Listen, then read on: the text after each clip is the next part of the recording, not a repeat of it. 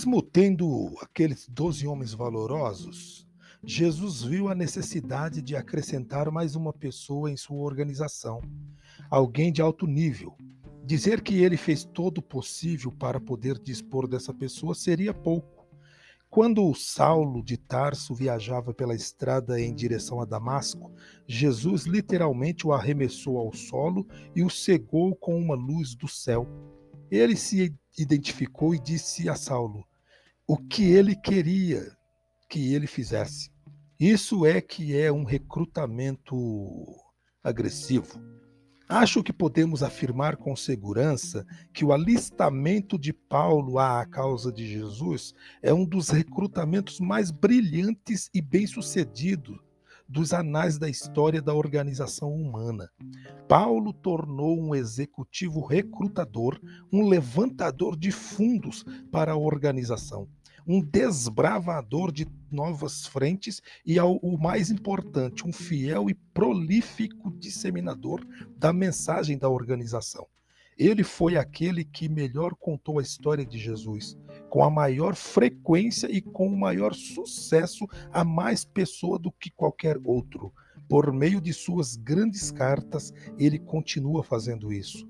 Paulo foi o derradeiro homem-chave e seu recrutamento oferece muitos ensinamentos para os que tensionam construir organizações em nossos dias.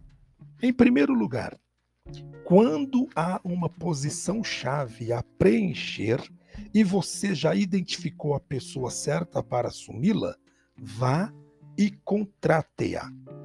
Não permita que as restrições comuns de planos salariais, de formalidades ou de procedimentos convencionais venham dissuadi-lo disso. Em segundo lugar, não desconsidere uma pessoa-chave por causa de uma inquietante preocupação sobre o que seus atuais empregados vão pensar todos os primeiros discípulos de Jesus, particularmente Pedro, Tiago e João, que estiveram com ele desde o princípio de seu ministério e que chegaram a ter certo cuidado com sua própria posição, bem poderiam ter se ressentido tanto com a maneira pela qual Paulo foi recrutado, como pelo status quase imediato de que ele alcançou dentro da organização da igreja primitiva.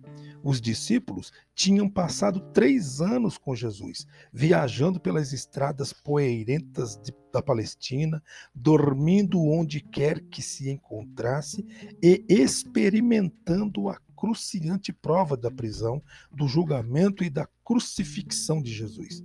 Bem que eles poderiam ter dito: ninguém em tempo algum veio até nós com uma luz do céu. De qualquer modo, quem é este indivíduo chamado Paulo? Contudo, eles não agiram desse modo, provavelmente porque o chamado de Jesus, vinde após mim, lhes foi tão impressionante e precioso como uma ofuscante luz do céu. Em terceiro lugar, Jesus nos ensinou a não ignorarmos nossos concorrentes na busca da melhor pessoa. Paulo era o mais enérgico, o mais loquaz, o mais temido e o mais eficiente dentre os adversários da recém-criada organização estabelecida por Jesus. Ele era, de fato, seu principal concorrente. Jesus o recrutou e fez dele um homem-chave dentro da organização.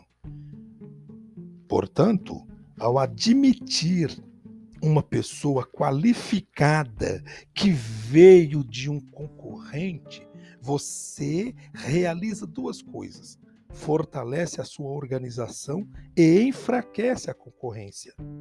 Com Paulo na igreja, ele não representava mais uma ameaça a ela. Jesus foi brilhante estrategista organizacional. Aprenda com ele.